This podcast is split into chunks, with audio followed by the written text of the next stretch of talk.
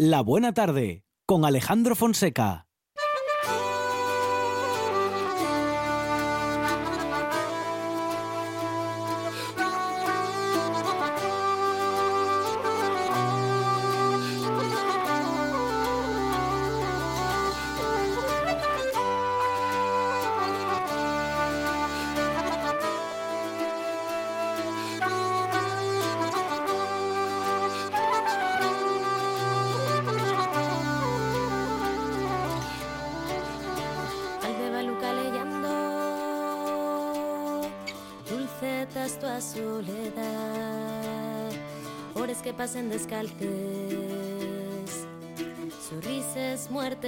Ciudad Alborada de algún brano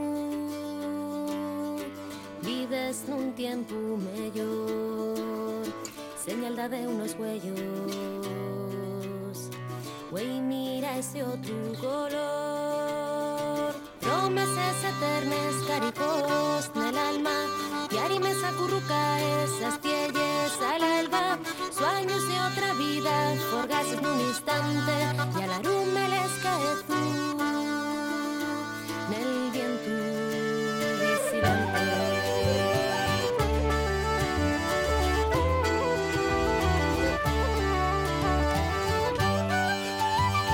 En este Mujeres en la historia de cada semana conocemos la historia de una mujer, de una mujer cuya historia no es suficientemente conocida y que nos va a recordar en esta ocasión Isabel Luege. Isabel, ¿qué tal? Buenas tardes. Hola, buenas tardes. Bienvenida una semana más para hablar, bueno, pues de una mujer que mm, ha tenido mucho que ver en la historia del cine, por mencionar algo. Del cine, del arte, di cualquier, si me dices cualquier disciplina artística, te digo, eh, Leni Riefenstahl, que es de quien vamos a hablar, eh, la ha practicado. Dime cualquier deporte, la ha practicado. Dime cualquier operación estética que no se haya hecho. Las ha- ella las ha hecho. Pionera absoluta de, de muchas cosas. Muy controvertida, evidentemente, por su relación con el régimen nazi. Estamos hablando de una mujer que eh, ha rodado mm, y ha dado eh, visión eh, cinematográfica, ha plasmado oh, al régimen nazi. Eh, y ahí es donde tenemos el problema con ella. Ujú. Bueno, eh, ¿tenemos el problema con ella o lo tuvo ella o a ver Lo cómo tuvo es? ella, lo tuvimos, Ajá. y creo que lo tuvimos todos, porque Sí, ahí entra sí. eh, esto, eh, a ver, y sí que últimamente eh, Mm. aparece mucho que es, me quedo con el artista, me quedo con la obra del artista o Sí. me quedo con su vida. Claro. Con, Mm. eh, eso es. Y, y Hombre, aquí, mejor- claro, mejor quedémonos- ella es Sí, eh, el sí. ejemplo, para Mm. mí es uno de los ejemplos eh, por excelencia con respecto a Mm. esa a, a esa dualidad. Pues yo en esos casos, ¿eh? en mi caso en particular, eh, Isabel, no sé si tú estarás de acuerdo, me suelo quedar con lo, con, bueno, con lo artísticamente Sí, hecho. Digo, porque si no, digo, si tendremos que juzgar a todos los artistas de la historia Eso a es. partir de su, bueno, en fin, de ideologías o de, vamos o a en decir, qué momento, en qué momento y por qué fueron realizadas Claro, en claro. su contexto, en su contexto histórico. En el caso de ella, eh, quiero decir, a mí eh, creo que por el hecho, además de ser mujer, eh, y ahí es el, el, el, el- el- la historia de eh, eh, falta de sensibilidad por su parte, mm, es decir, a la hora de preconizar y de postular un régimen a través de las imágenes en su caso, eh, pues claro, evidentemente con el mal por excelencia, que fue el nazismo. Ujú. Eh, eh, ella las pasó, eh, quiero decir, las pasó de todos los colores tras la guerra, la desnazificación, procesos que se le hicieron, etc. Ella siempre abogó porque ella se limitó a, mm, digamos, a plasmar eh, unos un- u- eh, artísticamente unos unos actos eh, en este caso políticos.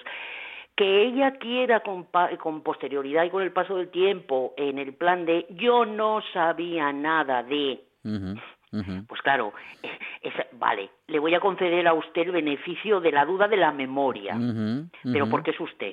Claro. Eh, bueno, en este Pero, caso eh, merece, el- merece la pena el esfuerzo y esa oportunidad porque, claro, en lo artístico Eh, en, lo, en, lo, artístico es impecable. Lo artístico es, eh, eh, qué decir, la plasmación en imágenes que ella hizo eh, desde un punto de vista eh, puramente estético, cinematográficamente hablando, es una de las pioneras y es una de las mujeres eh, mm, con más gusto a la hora de retratar metafóricamente, cinematográficamente, artísticamente.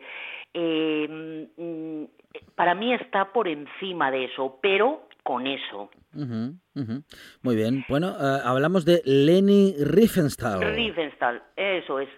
Eh, nos nace en Berlín. Eh, hay que decir que esta señora, además, eh, pues ya puesta a ello, eh, porque pionera para todo y eh, necia como ella sola y, -huh. y muy empecinada en todo, eh, nos nace en 1902 en Berlín y nos muere con 101 años, que, le dio tiempo a todo eh, y eh, la, el, seno de la familia en el que ella nace es un, eh, una familia de clase alta, burguesa, su padre es un empresario, su madre es una señora con inquietudes artísticas, entonces de esa, eh, de la posibilidad del dinero y de la inquietud artística de su madre, evidentemente ella hereda, eh, pues gusto por lo artístico, ella empieza a bailar, ella quiere ser bailarina. Eh, hay que decir que eh, los años en los que ella desarrolla esa actividad son años muy convulsos, eh, políticamente, socialmente. Estamos hablando de la Alemania de antes de la guerra, posterior a la Primera Guerra Mundial y el periodo de entreguerras. Uh -huh. eh, son años convulsos y son años, eh, por lo tanto, yo creo que de una eh, van, vanguardia artística. Cuanto más convulso, yo tengo la teoría de que más se produce vanguardias artísticas. Uh -huh. ella quiere ser bailarina. Mmm, bailarina, ella admiraba muchísimo a Isadora Duncan, que había sido, digamos, eh, la que había roto con todo lo que eran los cánones eh, estereotipados, o sea, o clásicos de lo que era la danza. Eh, y ella hace una carrera, empieza y consigue, se sale con la suya, porque hay que decir que esta chiquilla era eh, hiperactiva. Y el gen del miedo, eh, yo tengo la teoría de que ella no lo conocía. Uh -huh. no le tenía... Cuanto más difícil y sí, más eh, sí. complicado fuera lo que tenía que hacer, uh -huh. más le gustaba y más se empecinaba en ello. No le tenía miedo a nada. Absolutamente a nada. Eh, y ella consigue eh, eso, eh, hacerse una carrerita dentro de lo que es el mundo de la danza, eh, que es una especie de construcción de la danza clásica, eh, pues eso, lo que había puesto de moda, eh, repito, Isadora Duncan. Y en esa época Berlín eh, bueno, está para ello.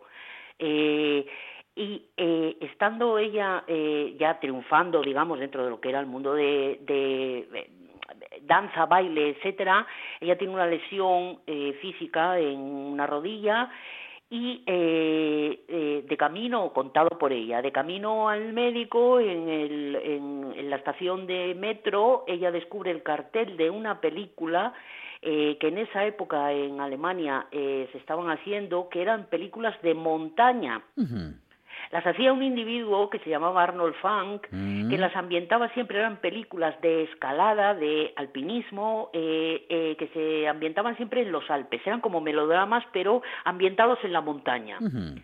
Eh, y ella queda absolutamente fascinada, pero repito, no había cosa que más le gustara que el peligro. Uh -huh. eh, y eh, ella se postula, manda un currículum a este hombre, como ella, yo quiero actuar en sus películas, y, y al final lo consigue, y eh, ahí es donde ella, sin saber absolutamente nada de alpinismo, aprende a escalar, eh, no solo no aprende a escalar, sino que encima consigue escalar descalza y sin cordaje. Wow. Eso ya te da una idea de cómo era esta señora. Se atrevía con todo, efectivamente, no le tenía miedo a nada, madre mía. Cualquier, cualquier cosa que decía este Arnold Funk que la pone a, efectivamente a trabajar y ella consigue hacerse una carrera ahí como actriz, famosísima, se hace famosísima, una estrella del cine. En Alemania el cine es muy importante, existe una cosa que se llama los estudios UFO, eh, que es la, eh, bueno, o sea, es un estudio que ha hecho eh, metrópolis Metrópoli, el gabinete del doctor Caligari, es decir, joyas del cine mudo clásico, pero vamos, o sea, indiscutibles. Y, y a este hombre le decía, el director le decía, que tiene usted que, que la va a arrollar una luz en esta toma. Y decía que me va a arrollar mucho. Dice, bueno, un poquito. Venga, si es solo un, si es solo un poco y puedo seguir rodando, pues no hay problema. sin problema, sin problema. Y ella, efectivamente, a partir de aquí eh, empieza a hacer una serie de películas de, de esta, de, o sea, de esta especialización y demás y tal. Se convierte en una figura famosísima. Eh, eh, mientras rueda con este hombre estas películas, no se queda quieta parada simplemente haciéndole la actriz. No, aprende, está aprendiendo por detrás, como quien dice, viendo y aprendiendo todo lo que es eh, la dirección cinematográfica, cómo se realiza una película.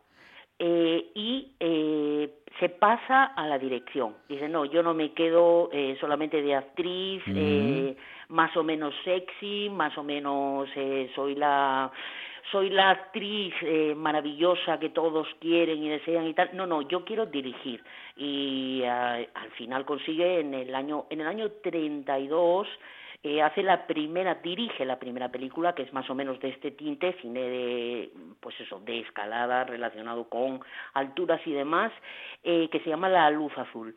Y ahí es donde eh, el camarada Hitler, eh, el Führer, eh, la conoce, la conocía ya por las películas, pero quiere, como quien dice, hablar con ella, quiere hablar con ella y ella mm, tienen un teta a teta ahí. Eh, ella queda hipnotizada, al parecer. Él no lo sé. Sí. Porque lo de Hitler con las mujeres es un tema aparte. Em, o eran muy jóvenes y muy dóciles, o eran muy fuertes y muy muy duras. Creo que ahí el idilio es mutuo. Ella dice no acordarse de nada de esa época. Cuando a ella, años posteriores, ella saca una biografía suya personal, que bueno, claro, está pasada por su propio su propia memoria, eh, que es selectiva, lógicamente. Eh, eh, ella dice que, bueno, Adolf Hitler la fascina, la fascina su capacidad de encandilar a las masas, la fascina su oratoria, su gesticulación, etc. Eh, a partir de ahí inician, eh, digamos, una relación personal en el cual él eh, quiere que ella ruede y ahí es su primer granito cinematográfico, que es el rodaje de un documental que es El Triunfo de la Voluntad. El Triunfo de la Voluntad es la primera reunión importante tras ya Hitler en el poder de lo que es el Congreso del Partido Nazi en Nuremberg. Y, eh, a ver, eh, es un documental, mm, ella mm, se le encarga ese documental, ella lo realiza, ella siempre eh, achaca a que yo me he limitado a rodar lo que veía. Mm, sí, pero no. O sea, el documental es magnífico, eh, eh, es, es, impresionante la utilización que hace de la luz, de las expresiones, los contrapicados, eh, esos planos que se van a las caras y que ahí te lo dice toda esa expresividad, esa especie de borrachera colectiva que fue ese, el régimen y ahí concretamente además está manipulado, está manipulado en el sentido de que un documental tiene una edición, tiene un montaje. Sí. Sí. Eh, tú no te quedas con el total de lo que has rodado, sino que buscas segmentos y los segmentos evidentemente son favorables. Claro, claro. Son favorables. El, el documental eh, hay que verlo, de verdad, o sea, hay que verlo, eh, fuera parte de prejuicios, velo aunque solo sea como una plasmación estética. Ella era una especialista en lo que es el, el buscar la tensión, eh, eh, la belleza estética puramente, pero hay un mensaje detrás. Y eso a ver no es posible no es posible desligarlo del contexto eh, tras este documental, que, vamos, sea, mm, es una cosa, es un hito, cinematográficamente es un hito. Eh, a ella le encargan en el 36 en, en Berlín, eh, eh, se encarga, Alemania se encarga de las Olimpiadas. Las Olimpiadas se realizan en el Berlín. Berlín en esa época necesita, y el régimen necesita de cara al exterior, dar una imagen de productividad, de somos modernos, somos dinámicos, mire usted lo que hemos conseguido. Y efectivamente las Olimpiadas del 36 son otro hito. Eh, ella rueda el documental, rueda un documental sobre esas Olimpiadas y es otra maravilla es otra maravilla y es eh, además eh, ese momento en el que además es contraproducente para el régimen porque un atleta americano negro que es Josie Owens levanta pasiones y claro eso eh, en un momento en el que se te está eh, promocionando y, cantando a voces la supremacía de la raza aria, que, un atleta americano negro se lleve unas medallas de oro como la copa de un pino, eh, pues evidentemente al régimen como que no, como que no. Y a ver, está ahí, repito, hay que verlo, eso hay que verlo. Eh, ella, eh, cuando se produce ya y entra, eh, empieza la guerra, ella, por lo visto, contado por ella, mm, que bueno, no sé si ponerlo en cuarentena o no, eso haya cada uno, ella dice que se desliga un poco del régimen en el sentido de que ve, de alguna manera, en Polonia, eh, cuando la ocupación de Polonia por parte de los nazis, ella ve eh, mm, asesinatos, eh, fusilamientos indiscriminados. Y ahí como que mm, no le gusta eh, no le gusta. Una cosa es esa pontificación del régimen en cuanto a que es estéticamente eh, bonito eh, a lo que es la realidad verdaderamente del régimen. Y ahí es donde ella, digamos que, pues bueno, la tragadera no le, no, no se lo permite. Ella incluso cuenta que llegó a hablar con Hitler sobre ese tipo de limpiezas étnicas que se estaban llevando a cabo. Vamos a dejárselo ahí. Sí. vamos a dejárselo ahí, vamos, a vamos a creerlo. Bueno. Eh, sí, sí, no, no, no. Y como decíamos antes, quedándonos con lo artístico, que claro, con, por lo que has contado, Isabel, eh, vamos, no es poco. has, eh, nos has dejado al menos dos o tres títulos que han hecho historia en, bueno, en, los primeros años del cine, de, nuestro cine. a ver, esa mujer está, quiero decir, está salvada de según qué cosas como artista artista y maravillosa además. De hecho Olimpiada por ejemplo fue una película que se llevó la palma de eh, no eh, ¿cómo se, el León de Oro en Venecia. Y en Francia con el Frente Popular eh, gobernando en Francia ella consigue una medalla de oro por parte de y una felicitación pásmate por parte de Stalin por la película o sea, quiero decir, no era moco de pavo. Eh, cuando eh, eh, ella, es decir, es decir, durante la guerra, ella como que se queda un poco al margen de todo eso. Y ella desde el año 40 llevaba rodando, intentando rodar una película que tenía en mente que se llamaba Tierras Bajas y que ella quería localizar en España, en la zona de los Pirineos españoles. Y ella llegó a venir a España, estuvo aquí eh, localizando exteriores. Y ahí entra una película que se llama La niña de tus ojos, que creo eh, efectivamente, donde se cuenta la historia de los extras sacados de un campo de concentración eh, para que hicieran de figurantes en, en una película. Esa es la historia de Leni Riefenstahl y ese es, eh, eh, esa es la historia por la que a ella, después de la guerra, se la juzga. Es lo único que se le puede achacar, eh, es decir, como hecho, como hecho. Otra cosa es que a ella, después de la guerra, evidentemente, sufre un proceso de desnazificación, se la detiene, se la interroga, ella alega que mm, no ha sido una servidora del régimen, mm, ha sido una artista que coincidió con el régimen. Sí que pasó un proceso en el cual llegó, vamos a ver, a, em, se le retiraron todos los derechos, y eh, lo que eran derechos de autor con respecto a determinadas películas, etc. Eh, ella pasó una época ahí eh, muy, muy opaca, muy oscura. En Alemania hay que decir que sigue siendo un, una un personaje muy controvertido. Ella vuelve a Alemania ya pasados, pues eso, los 70, los 80 incluso.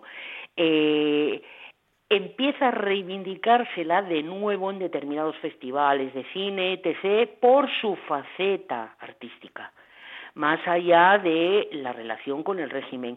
Y lo maravilloso de esta mujer es que se está reinventando constantemente, con, como con 60, 70 y pico de años, eh, ella vive eh, con una especie de alumno al que le hace de mentor, que le lleva 40 años ella, y que es su eh, marido, amante, mm, prohijado, etc. Eh, y eh, decide que lo que quiere es irse a África a rodar a una tribu que son los nubios y ahí empieza de nuevo una carrera posterior que es una carrera como muy relacionada con la naturaleza em, y las etnias. Es casi em, entomológico, es casi como una persona que pone la cámara al servicio de un, una gente primitiva mm, pero maravillosa. Y ahí es donde le ves ese rollo de la eugenesia, que es las razas privilegiadas en el sentido físico. Eh, eh, em, eh, esa, esa, esa parte, de nuevo, estéticamente, vamos, es que es impresionante. Las fotografías, lo que rueda es de verdad maravilloso. Y mm, más tarde todavía, ya entrada como en los 80 ella de años, con la cara operada, mm, pero bueno, mm, que, mm, pero eh, lifting no, eh, un estiramiento absoluto y total en el que ella parece una señora como de, no es una jovencita con la cara estirada, decide que quiere aprender a bucear porque quiere retratar los, los arrecifes de coral. Y ahí tiene otro momento en el que te quedas con la boca abierta. Eh, Impresionante. lo que rodó, aprendió submarinismo.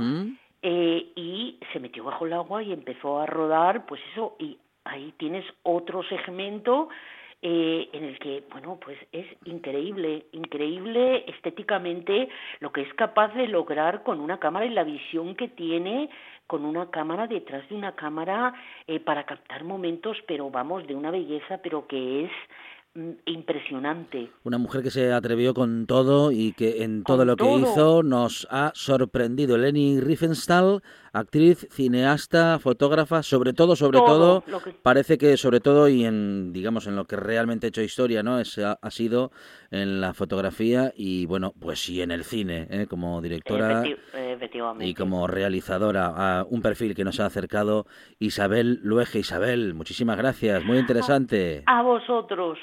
Hasta pronto. Venga, un besito. ¿Quieres conocer Asturias huyendo de los tópicos? ¿Quieres viajar en el tiempo y vivir las grandes aventuras de la historia?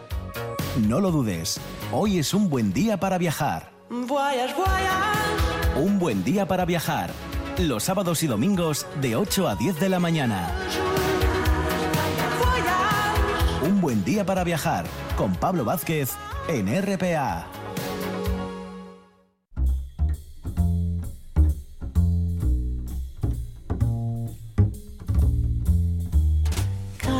time. My dreamy friend, it's coffee time. Let's listen to some jazz and rhyme and have a cup of coffee. Let me show a little coffee house I know where all the new bohemians go to have a cup of coffee. Greeting time. The music box is beating time. It's good old fashioned meeting time. So grab a chair and dig me there. Cause that's just the place that I'm at. Coffee time. My dreamy friend, it's coffee time. Let's sing this silly little rhyme and have a cup of coffee. Ella es una vilesina que saca partido al día y seguramente a la tarde y a la noche. Eh, trabajadora social, criminóloga, novelista y madre de tres hijos. Los días de Inés Iglesias Martínez eh, a lo mejor tienen más de 24 horas. Inés, ¿qué tal? Buenas tardes. Hola, buenas tardes. Encantada de estar con vosotros. Bueno, hay que, hay que llegar a todo, bueno, a todo lo que se pueda, Inés. ¿eh? Sí, no, la, la verdad que ahora mismo que estoy trabajando como rastreadora COVID para la Consejería de Salud, como bien comentas, con tres peques pequeñitos, ¿no? Al final del día acaba una sinceramente agotada. Bueno, ¿y cómo, cómo es ese trabajo de rastreadora eh, COVID? Sí, yo estaba inscrita en la Bolsa de Trabajo Social del SESPA y me llamaron en septiembre. Yo comencé a trabajar en, en septiembre nada, me propusieron eh, trabajar inicialmente para un mes. Dije, bueno, vamos a, probar, ¿no? Y tras una formación inicial bastante, la verdad, específica sobre temas eh, COVID, eh, nada, pues ya enseguida empezamos a, rodar, ¿no? Y nosotros, nuestro trabajo consiste en entrevistar a las personas que han dado positivo el día anterior, o sea, las personas que positivizan hoy, mañana les, les llamaremos, ¿no? Un poquito para indagar sobre el origen del contagio, poder detectar los focos y sobre todo las personas con las que han estado de cara a ponerlas en cuarentena y evitar la propagación del, virus. O sea que es importante que tengamos buena memoria ¿no? de lo que hemos hecho en los últimos días, con quién hemos estado y esas cosas. Sí, realmente eh, para mí personalmente el trabajo social es un perfil profesional bastante idóneo de cara a esta labor de rastreadora porque son fundamentales eh, las labores, eh, habilidades sociales y de comunicación para sonsacar esa información en las entrevistas. Tenemos que, eh, claro, establecer una relación de confianza con la persona que no nos conoce de nada, recibe una llamada en número oculto, pero tiene que abrirse a nosotros y contarnos como un diario de lo que ha hecho estos últimos días, eh, con quién ha estado, ¿no? Abrirnos su, su vida realmente. Y hay quien, en principio, puede desconfiar y decir, bueno, mm, ¿de verdad eres una rastreadora COVID o qué pasa? Sí, la verdad que son, son los menos, porque la mayoría de personas cuando llamamos ya están preavisadas ¿no? Ya, Pero sí que en algún momento pues es una, te encuentras... Es una llamada, claro, es una, llamada que se está esperando. Sí, la mayoría, la mayoría de los casos... Para recibir información. Claro, sí, porque eh, normalmente cuando llamamos, la persona que ha dado positivo pues ya avisó previamente a sus eh, contactos, ¿no? De mira, quizás te llamen. Normalmente lo están esperando. Pero sí que es cierto que en algunas ocasiones son las menos. Hay quien a lo mejor pues te eh, atiende con desconfianza. los menos, pero también a ver los hay los. Bueno, en todo caso, y hablando también de tu bueno, de tu historia como escritora, eh, teníamos, hemos tenido tu primera novela Labios de Sangre y la segunda donde te enfrentabas a las heridas abiertas que ha dejado el franquismo en nuestra tierra con voces del ayer. ¿Alguna, alguna historia pergeniando en ese momento? Sí, ahora mismo estoy a punto de publicar un libro infantil, nada que ver, ya ves que los tres libros que tengo, nada que ver uno con, otro, que fue escrito junto a mis hijos precisamente eh, durante el periodo de confinamiento, ¿no? El año pasado. Los pequeños ya sabéis que siempre quieren imitar a los papás y me, me decían, mamá, también queremos escribir un cuento, ahora que, tenemos tiempo. Así que son personajes ideados por los críos, redactado por mí, y es un libro, bueno, con dibujos muy muy, bonitos. Una ilustradora que una vez que lo tenga hecho os lo mostraré y seguro que, os gusta. Bueno, y de la criminología, ¿qué podemos contar? ¿Te ha ayudado a, bueno, pues justamente a poder eh, entrar en esas tramas, eh, tener una, digamos que, una argumentación científica para ese desarrollo de ficción? Seguramente, seguramente en el momento, claro, que yo me decanté, fue la primera carrera que, estudié criminología, porque desde pequeñita pues tuve afición por el misterio, por, los crímenes, ¿no? Pues forma parte obviamente de mí, de, mi perspectiva, ¿no? De, ver el mundo me acompaña en mi día a día, mi profesión de rastreadora, de escritora también, por supuesto, ¿no? Siempre acompaña, siempre acompaña y seguramente ayuda. Bueno, la criminología da para una sección, ¿eh?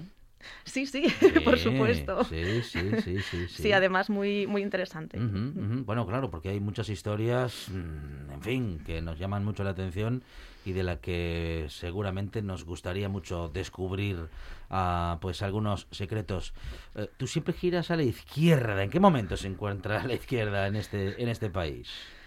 ¿Te refieres ahora mismo de actualidad, actualidad política? Eh, yo, la, yo la verdad que desde muy jovencita, desde la adolescencia, siempre me sentí identificada con la ideología de, izquierda, ¿no? Desde muy joven. Eh, yo la verdad que he votado desde ese, desde ese momento, ¿no? Pero sí que ahora mismo estoy un poquito descontenta con la actualidad política, ¿no? Siempre seguiré eh, votando porque pienso que es un derecho fundamental que tenemos que ejercer todos, aunque estemos descontentos, ¿no? Quizás ahora mismo no nos sintamos representados. Eh, sí, yo pienso que ahora mismo, por lo que veo en mi, en mi entorno, eh, la sensación general es de un poquito de descontento con la, con la, clase, con la clase política. Desfragmentación, quizás. ¿Y, estás enfadada con, la, digamos, con los políticos en general o en particular con aquellos con los que estás identificada más identificada ideológicamente? Digamos, eh, digamos en general, hombre, obviamente pues siempre vas a pedir más a aquellos con los que tú te sientes identificada, ¿no? Y a los que has, votado, ¿no? Pero bueno, es, es, en general, es algo, algo general. Bueno, ah, pero claro, eh, continuando con el, como dices, ¿no? Con, mm. pues con el compromiso. El mm. compromiso, bueno, al menos de participar mm. eh, a la hora de, de ir a votar, ¿no? Sí. Sí, no, yo pienso que eso es, es algo ¿no? que, que, es indispensable. Conozco a muchas personas, en este caso, bueno, de, de izquierda, eh, que comentan, dicen, no, yo es que ahora mismo prefiero más no, no votar porque no me siento identificado, porque no, no, me está gustando ¿no? ahora mismo lo que, lo que veo. Yo siempre animo al, siempre animo al voto, yo siempre animo a, que es un derecho que nos ha costado mucho conseguir y que, y que debemos ejercer. Bueno, me dicen los guionistas que eres gótica y que te apasionan los gatos. Eh, es un, una pasión compartida por el resto de los integrantes de la familia eh, o preferirían perros? Bueno, yo, mi primera, mi primera gata, que por suerte y por muchos años todavía vive, ¿no? Se llama Morrigan. Eh, bueno, la adopté con 18 años. Mis padres eh, no querían para nada que hubiera animales en casa y yo cuando cumplí 18 años y me independicé, lo primero que hice fue adoptar a, adoptar a Morrigan. Y desde luego que los gatos, bueno, me acompañan. Hablar de Inés también es hablar de, gatos, ¿no? Aparte de, de, los míos propios, que tengo cinco, cinco gatos, también colaboro en asociaciones animalistas, también alimento colonias de, gatos.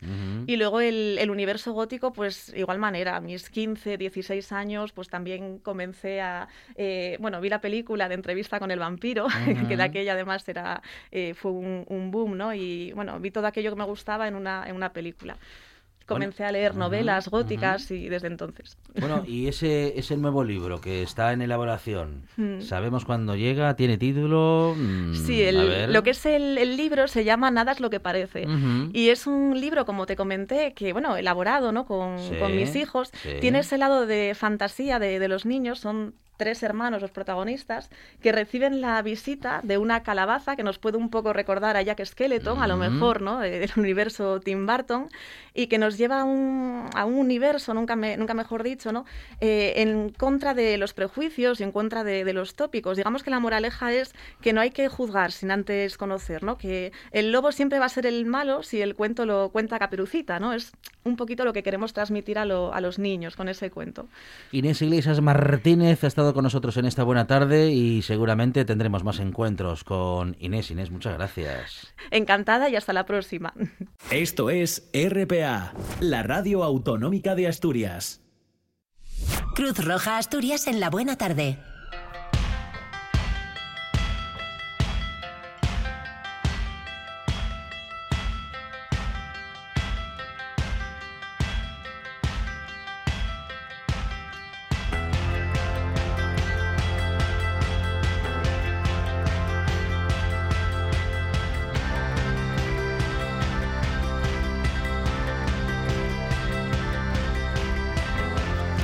Y vamos a hablar en estos minutos con Carmen Ballina, responsable de Medio Ambiente Asturias en Cruz Roja del proyecto Libera Muestreos en Ríos. Carmen, ¿qué tal? Buenas tardes. Hola, buenas tardes. Bueno, en esto también trabaja Cruz Roja en, bueno, pues eh, en un proyecto como este Libera en el que, bueno, pues eh, medís la salud de los ríos, Carmen. Sí, efectivamente, lo hacemos a través de, como bien dices, del proyecto Libera, que dentro del, convenio que hay con la Asociación Hombre y Territorio, pues se ha ido elaborando un procedimiento para toma de muestras e identificación de microplásticos en ríos. Es lo que nos centramos, en la identificación de los microplásticos. La metodología de, la toma de muestras está pensada para que sea de una manera muy sencilla, muy viable y, y logísticamente rentable. Por eso nosotros hemos estado muy presentes en esta actividad y Cruz Roja se ha podido sumar a esta iniciativa gracias a, a todo el personal voluntario. Bueno, una iniciativa... Em, sí, sí, perdona, perdona, decías algo, Carmen, sí. Nada, insistir en que sobre todo el, el, objetivo del proyecto es identificar los microplásticos en ríos. Bueno, ¿y cuándo y por qué hablamos de microplásticos, Carmen? Bueno, pues mm, sabemos que la basura es un problema de primer nivel a escala global y más concretamente el plástico. Sabemos que tiene una función indiscutible en nuestra sociedad, de hecho está presente en todo, desde la ropa, los neumáticos, envases, mm, aparatos eléctricos, en todo. Los plásticos tienen además una elevada vida tras ser desechados, así que su degradación es muy lenta y muy progresiva. Poco a poco se van desintegrando en, porciones mucho más chiquititas, que es lo que llamamos microplásticos. Hablamos de esos fragmentos de menos de 5 milímetros. Son muchos los estudios que muestran los efectos de los microplásticos tanto en la salud humana como en el medio ambiente. Y veíamos que desde Cruz Roja podíamos formar parte de este proyecto Libera, que se desarrolla también a nivel estatal y como en Asturias podíamos poner nuestro granito de arena con todos estos estudios y análisis que se están realizando. Bueno, ¿y cuál es eh, la salud de nuestros ríos en Asturias? Pues mira, hace poquito, la semana pasada, todavía decidimos hacer el muestreo en el río Nalón. lo, lo, hicimos en, en, su paso por Priáñez, aquí en Oviedo, queda cerca de los meandros del Nora, que seguro que es más así como conocido para todos nosotros, pero sí que el muestreo lo hicimos más concretamente en el río Nalón. Y quisimos, bueno, realizar el, eh, todo el filtro o el, muestreo a través de 50 litros, y lo, lo, envasamos en unos recipientes herméticos y adaptados que, que, enviamos a la Asociación Hombre y Territorio y ellos son los encargados de hacer el análisis. Nosotros digamos que solamente hacemos toda esa actividad de recogida, de muestreo, de, de identificación de, en este caso, nuestra provincia de Asturias, y ellos serán los que hagan todo el análisis y toda la identificación de los microplásticos. Tenemos ansia por saber qué hay y qué, cómo lo ven. Ellos nos dirán con un informe detallado. Bueno, y eh, una vez más, en Cruz Roja, el voluntariado, ah, bueno, pues sigue siendo una parte muy importante de la estructura de Cruz Roja mm. y en esta campaña, pues también está presente. Sí, por supuesto. Contamos con, voluntariado que se ha ido preparando y formando para, para esta actividad de medio ambiente. Primero pudimos participar en una, en una formación específica de vigilancia ambiental en ríos. A través de ella pudimos conocer cuáles eran todos los procedimientos y los pasos a seguir que nos marcaba el, el, el Libera y también para familiarizarnos con los materiales, con el kit, por decirlo así, que utilizamos para el muestreo sí que es cierto que tuvimos en cuenta que por, por todas estas condiciones de seguridad del COVID no hicimos una actividad con una gran participación de voluntariado como la que estamos acostumbrados a hacer en Cruz Roja, sino que, bueno, lo reducimos a tres personas en esta primera campaña. Luego, en el mes de octubre, que realizaremos otro muestreo, seguro que podemos participar más voluntarios y voluntarias. Su implicación y compromiso, como siempre digo, con, el medio ambiente y por supuesto con Cruz Roja es muy evidente. Se involucran mucho en la actividad y gracias a ellos pudimos presentarlo todo en su debido tiempo y con toda la documentación. Y si me permites, aprovecho este espacio de nuevo para agradecerles toda su colaboración y, y todo lo que, lo que hacen con, Cruz Roja.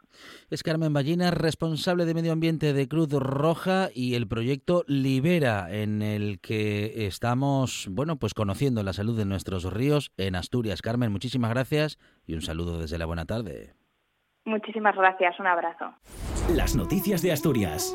Un recorrido constante por toda la comunidad autónoma. El apoyo al talento asturiano. Las voces de tu tierra. Todo eso es RPA, la radio del Principado de Asturias. Eso y más. RPA, vocación de servicio público.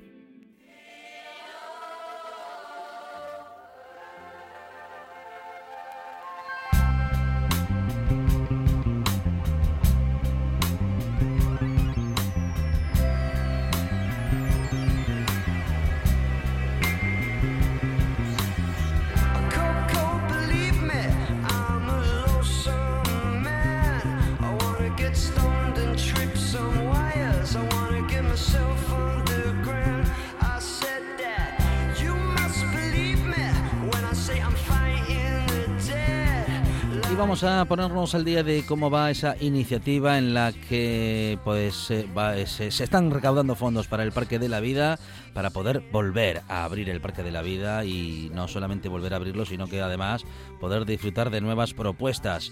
En el Salón de Exposiciones de la Caja Rural de Gijón eh, está la muestra que entre las 12 y las 14 mm, del mediodía, de 12 a 2 de la tarde, y de 5 a 8 de la, bueno, también de la tarde, ¿eh? de 17 a 20, eh, está abierta para poder eh, ver lo que artistas, deportistas, escritores, cantantes y clubes deportivos han puesto a disposición del público justamente para que podamos encontrar cosas muy interesantes y poder así colaborar con el Parque de la Vida, que también es la sede del Centro de Recuperación de Especies del CEPESMA. Luis Laria es su responsable. Luis, ¿qué tal? Buenas tardes. Hola, buenas tardes. Bueno, uh, ¿cómo, ¿cómo va esa iniciativa? Seguro que muy bien y, bueno, y seguro que con uh, bueno, pues con muchas visitas y en estos días lo queríamos recordar para que, bueno, para que siga así, Luis. Sí, efectivamente.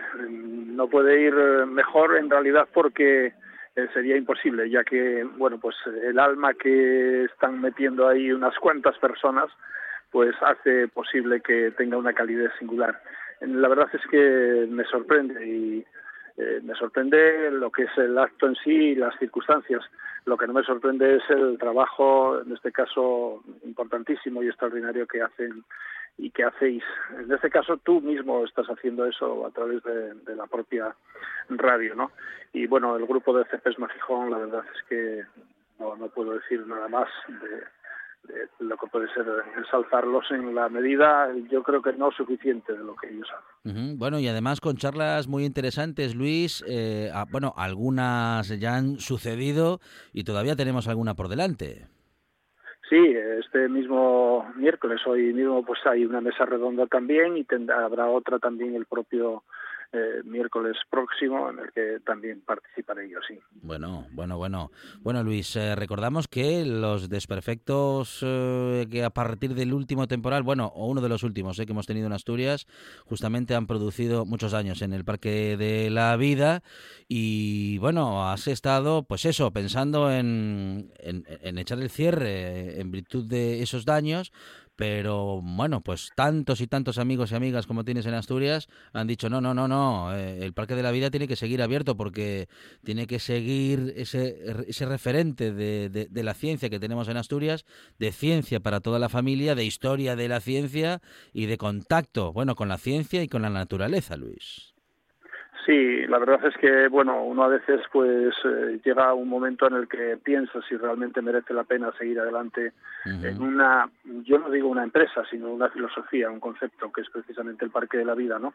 Eh, ¿Sabes qué ocurre? Que a veces cuando estás bajo de moral, porque, bueno, pues los palos poco a poco pues van creando huella en tu cuerpo y en tu mente, ¿no? Pues eh, lo que ocurre es que a veces no es tanto un tema económico, sino es un tema de de, ilusión. Cuando pierdes las ilusiones, pues eh, puedes tener una economía bollante y posiblemente no encuentras luz suficiente. Sin embargo, a veces, aunque la economía no sea bollante, si tienes ilusión, eres capaz de retarte a todo. Pero esas ilusiones, en muchísimas ocasiones, no somos nosotros eh, exclusivos de poder facultarla, esa ilusión. ¿Y qué ocurre? Que a veces cuando ves que las cosas no salen bien, eh, realmente si tienes a alguien que te echa una mano, que te mira a los ojos, que te dice adelante, sigue, que estamos aquí, eh, esa fuerza moral es más importante que cualquier tipo de apoyo eh, tangible de lo que podría ser pues incluso el económico. No cabe la menor duda de que para mí representó cuando el grupo de CPS Magijón me dice Luis eh, queremos hacer esto yo en un primer momento les dije no, porque creo que hay muchos otros que tienen eh, incluso más necesidades que, que, yo, porque esta necesidad, bueno, pues habría que salir eh, adelante como estoy saliendo también con un crédito, etcétera, pero lo más importante y lo que fue un revulsivo total es encontrarme en un momento determinado que me quedé sin palabras, se me puso un nudo en la garganta por la forma que me estuvieron hablando unos cuantos de ellos, ¿no? Y eso realmente, pues ese estímulo, esa moral, esa ilusión y ese tira para adelante que estamos aquí, y yo creo que lo tenemos que hacer, ellos lo están haciendo conmigo y yo lo tengo que hacer con muchos otros, y si todos fuéramos así, eh, la vida la tendríamos un poquitín más agradable. La desgracia que tenemos es que nos amparamos en muchas ocasiones en el bueno y tú. Eh, no nos damos cuenta de que una mano tendida, una mirada, una dulzura en la expresión, una ayuda que a veces puede ser simple, como puede ser eso, estoy aquí, decir eso, ya representa muchos. Estamos en una sociedad, además, en esta etapa en la que estamos viendo cómo las individualidades, cómo realmente estamos en una soledad mucho más importante, donde no hay abrazos, donde no hay estímulos de cariño, etcétera, se disminuyen y realmente es cuando más lo necesitamos, en el conjunto. Y por lo tanto yo tengo que agradecerte a ti que lo estés mostrando de la forma que lo haces y a todo el grupo, pues haciéndolo como lo están haciendo ahí de una forma denodada. Realmente dedican muchas horas a esto y para mí eso es algo fascinante que no me puede, por más que añadir en este caso, una lucha constante en seguir adelante. Todavía hace eh, escasamente media hora también en un programa de media hora no, una hora ya en un programa de, de, la radio gallega, pues lo estábamos comentando. Necesitamos esos estímulos, necesitamos eh, fuerza moral. Con la fuerza moral, las demás eh, condiciones yo creo que se van aplacando todas. Bueno, es eh, Luis Laria un enamorado de la ciencia, un defensor de la naturaleza y de la ciencia que nos acerca conocimiento con ese Parque de la Vida desde hace desde hace cuánto, Luis? Pues mira, vamos a ver, el Parque de la Vida como, como actividad divulgativa y museística pues lleva lleva cinco años. Pero eh, hasta aquel momento, bueno, pues no había obviamente museística, pero sí lo que había pues era lo que era la actividad de recuperación de, de realmente pues todos los animales, incluso a veces marinos como pueden ser focas, aves marinas, etcétera, pues pasaron eh, por, por, el parque. El, parque ha tenido un, una especial incidencia precisamente en la divulgación, la conciencia, en la creación de, más sensibilidad y respeto a la naturaleza y precisamente en lo que es la actividad de recuperación, ahora que no la tenemos tan importante, lo que sí hacemos es eh, divulgación. Divulgación, eh, contenidos museísticos que realmente yo creo que ponen muy, muy ah, en el escaparate de la observación la problemática que tenemos en cualquiera de los ambientes, tanto marino como terrestre.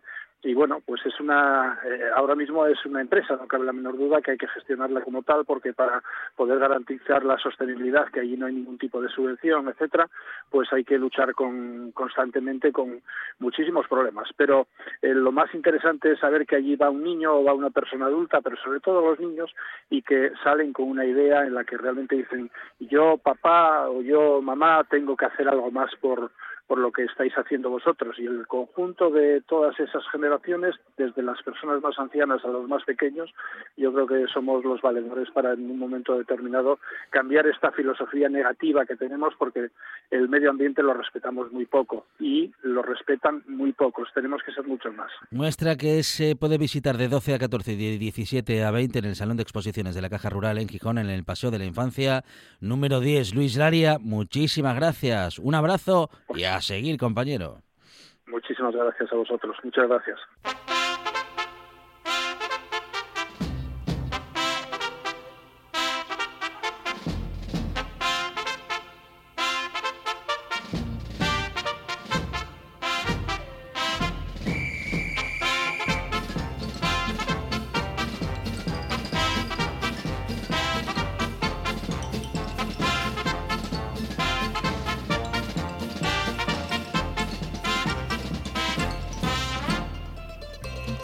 Bueno de las sintonías sin letra, Monchi, la verdad que se puede entrar ya.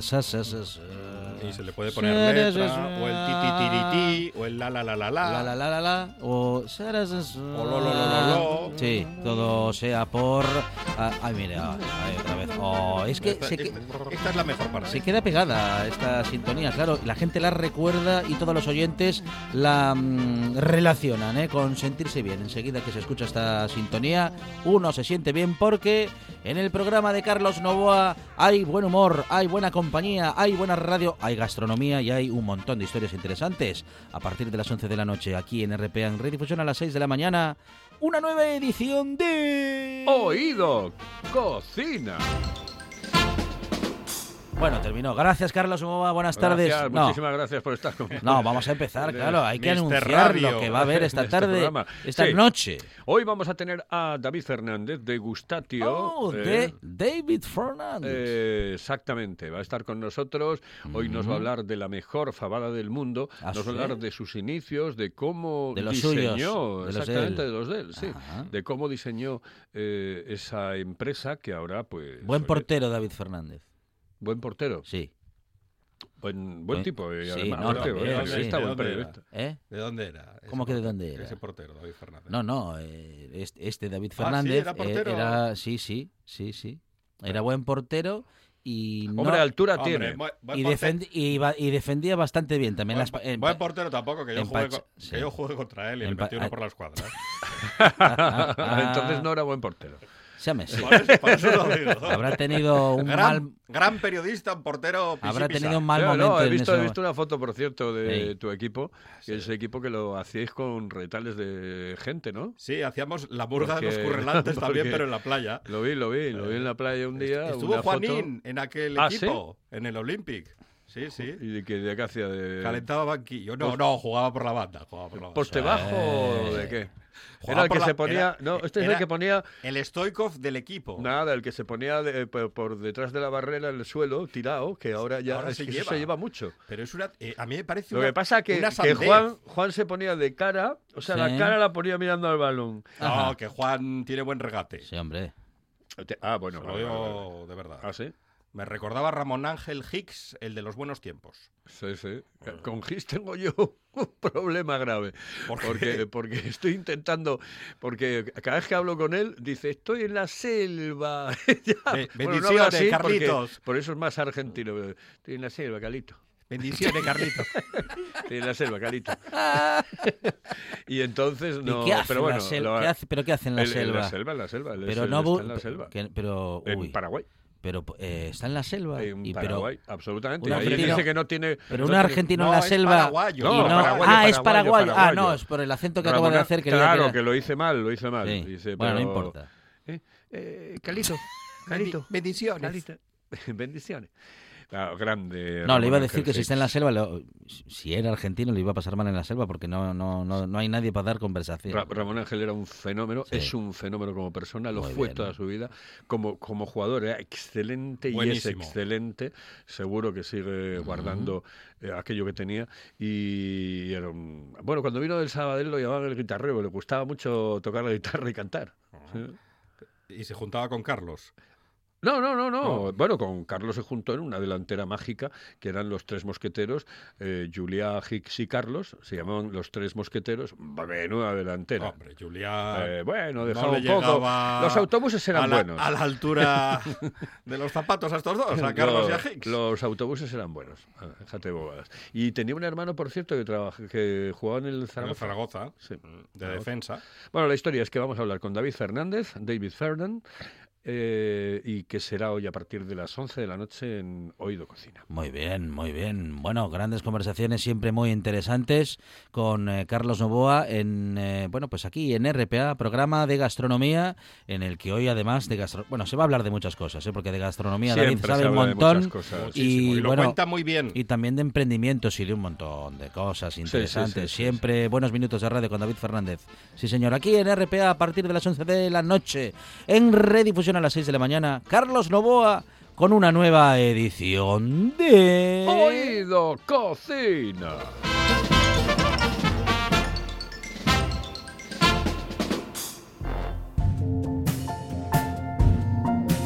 Hemos tenido muchísimas cosas en esta buena tarde, pero mañana tendremos más. ¿Más qué? Me pregunta un señor. ¿Más qué? Me pregunta una señora. Hombre, ¿más qué va a ser?